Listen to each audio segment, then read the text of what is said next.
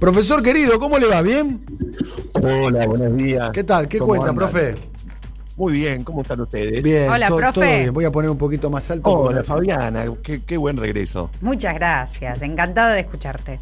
Bueno, I- Igualmente, gran columna recién. la escuchaste atentamente la columna. Bueno, profesor, eh, te queremos escuchar a, a propósito de algo que está subyacente ahí, que es la guerra del Paraguay, la propiedad de la tierra, lo que sucedió allí.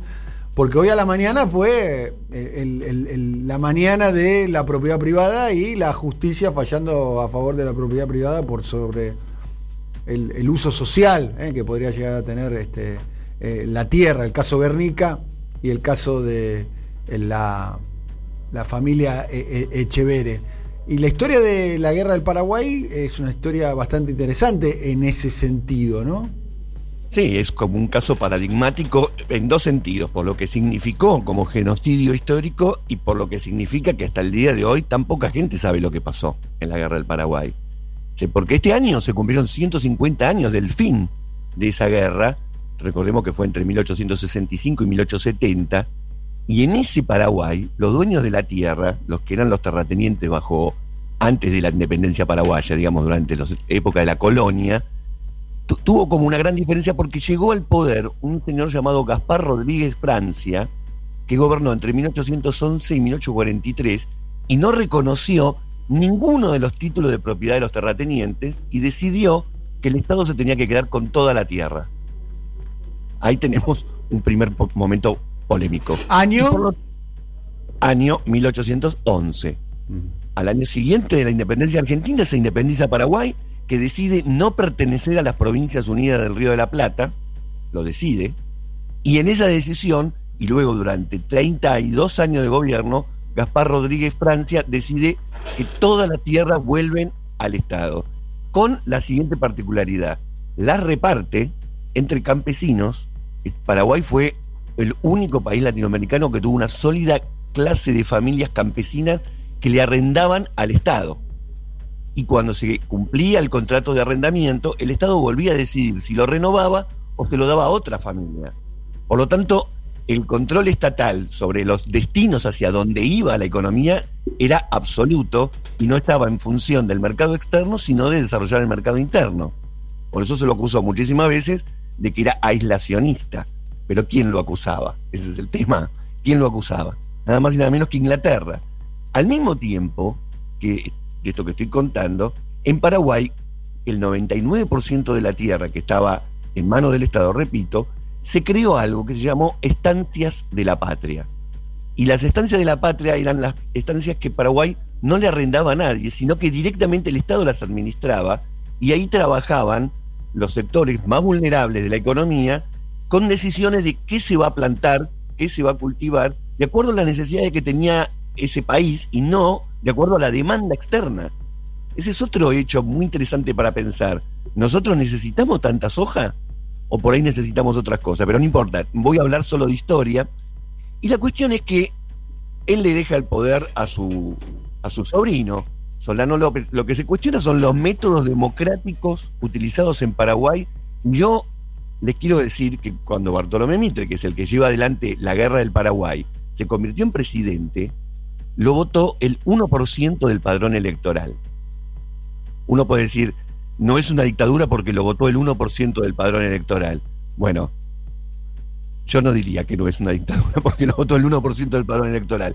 En este sentido, el historiador Juan Godoy analiza lo que pasó en la Argentina durante la Guerra del Paraguay, porque salvo Buenos Aires y Rosario, donde la prensa hacía unas descripciones de Solano López como si fuera un dictador que se comía chicos, Era la guerra de la Triple Alianza, ¿no? la guerra de la Triple Alianza... Promovida por el Imperio Británico.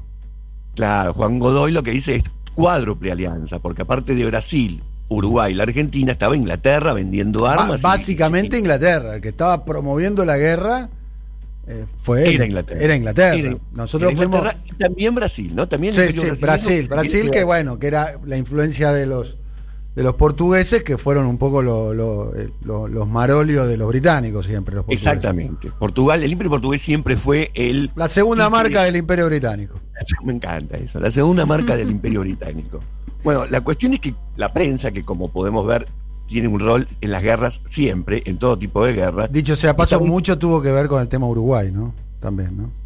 Eh, ¿A qué se refiere? Y la creación de Uruguay también es un poco producto de eso. ¿no? no, totalmente, totalmente, porque de hecho Artigas siempre vivió como una derrota histórica de su vida el que Uruguay se haya independizado, no era su proyecto. De hecho, Artigas, cuando es derrotado y empieza a ser perseguido, ¿en dónde se terminó refugiando? Qué interesante, qué, hábiles los británicos de que no, que, que, no permitieron que haya por caso eh, eh, ningún país con bioceánico, ¿no? Por ejemplo, ¿no? Ningún país con ah. salida al Pacífico y, al Atlántico, ¿no? Imagínate, por ejemplo, entre otras cosas, cómo la cómo laburaron muy bien los británicos y después los norteamericanos y cómo laburan ahora los norteamericanos, dicho sea de paso, el tema de la división, ¿no? Como mantenernos permanentemente divididos. Bueno, ahí fueron unos maestros en Centroamérica. Centroamérica era un país solo, todo Centroamérica. Lo, atomizaron mal. Lo dividieron todo. O sea, la división ya sabe a lo que lleva, compañeros. Ahora, el tema es que a la muerte del doctor Francia asume el doctor Carlos Antonio López, que profundiza estas políticas y no solamente que sigue adelante con esta política de que las tierras sean de todos y que se repartan entre los campesinos, y, quiero aclarar, campesinos que son de los pueblos originarios y también criollos venidos de España, es decir, no se fomentó tanto la inmigración europea como después se fomentó aquí, pero al mismo tiempo se empieza a desarrollar la industria. Primero ellos viven de la exportación del tabaco guaraní, la yerba mate, que se la vendían a Argentina y Uruguay, producían maderas muy valiosas. Pero es el primer país que, avanza con un proceso de industrialización, ¿no? Y sustitución de importaciones, ¿no? Exactamente. Ellos logran en la ciudad de Ibicuy construir la primera fundición de hierro de Sudamérica. En 1864 inauguran los primeros telégrafos de la región y el británico Richard Francis Barton, que es nada más y nada menos que el tipo que traduce Las Mil y Una Noches, siempre lo, nombra Borges, a Richard Barton, un tipo que recorrió Asia, recorrió África, describe y alabó el sistema educativo paraguayo diciendo que estaba en enorme contraste con el británico, pues la educación obligatoria gratuita de todos los jóvenes paraguayos era muy diferente a lo que ocurría en Inglaterra, en donde había dos millones de jóvenes británicos sin acceso a las escuelas. Esto le escribe Richard Barton, que no era para nada un artiguista, digamos, no era justamente un embajador de Gran Bretaña. Y escribe esto porque hay muchas versiones mitristas que ponen en cuestión todo lo que estamos diciendo sobre el Paraguay. Este, ahora, cuando termina la guerra, después de cinco años, Mitre había hecho una declaración cuando partió hacia Paraguay, dijo, en tres meses nos volvemos a encontrar en Buenos Aires con Paraguay liberado. Cinco años tardaron y eran tres países, el Imperio Británico, la Argentina y Uruguay. Pero lo que dice muy interesante el historiador Juan Godoy es que para la Argentina, más que una guerra contra un país extranjero, se transformó en una guerra civil porque la mayoría de los caudillos federales no querían pelear esa guerra. No la querían pelear, entre otras cosas, porque consideraban a Paraguay mucho más aliado que Buenos Aires.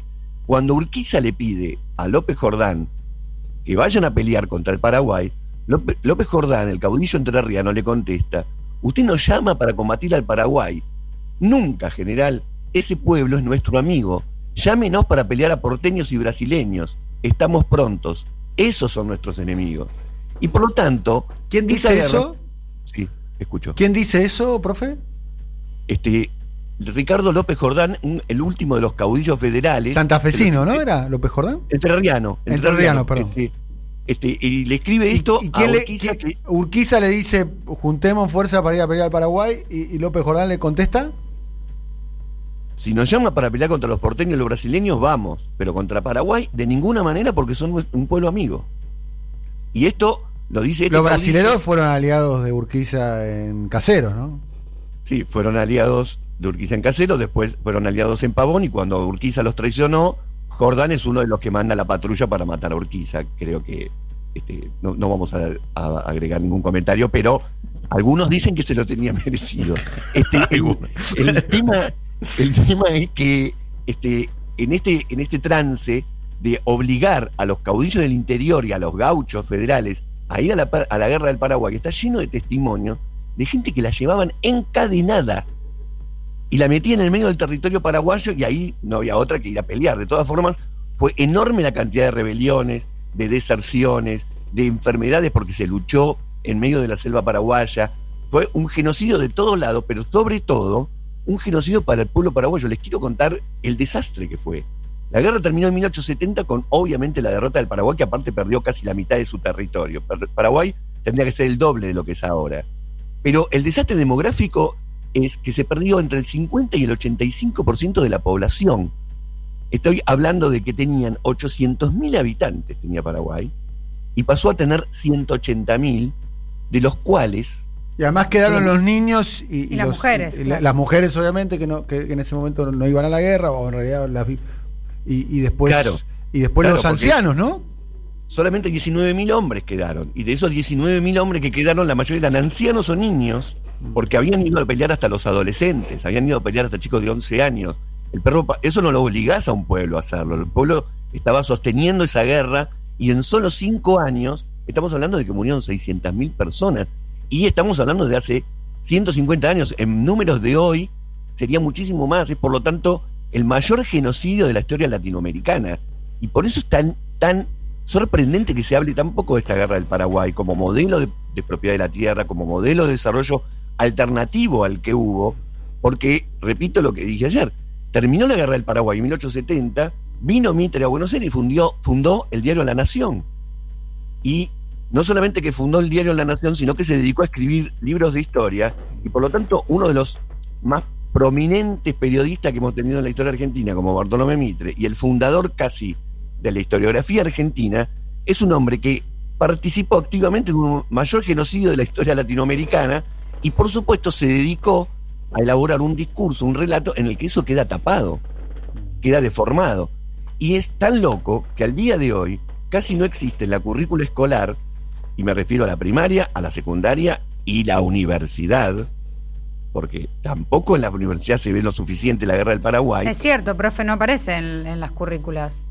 Yo no lo vi en la carrera, por ejemplo. O sea que estamos hablando de que hay una vibración que continúa entre nosotros diciendo que estuvo bien lo que se hizo en la guerra del Paraguay y hablando de un dictador, de que se liberó una dictadura, y ahora sabemos muy bien, después de lo que hemos escuchado que se dijo del kirchnerismo, lo que se dijo de Evo Morales, lo que se dijo de Lula, etcétera, ahora sabemos muy bien qué significa cuando dicen los liberales que había una dictadura.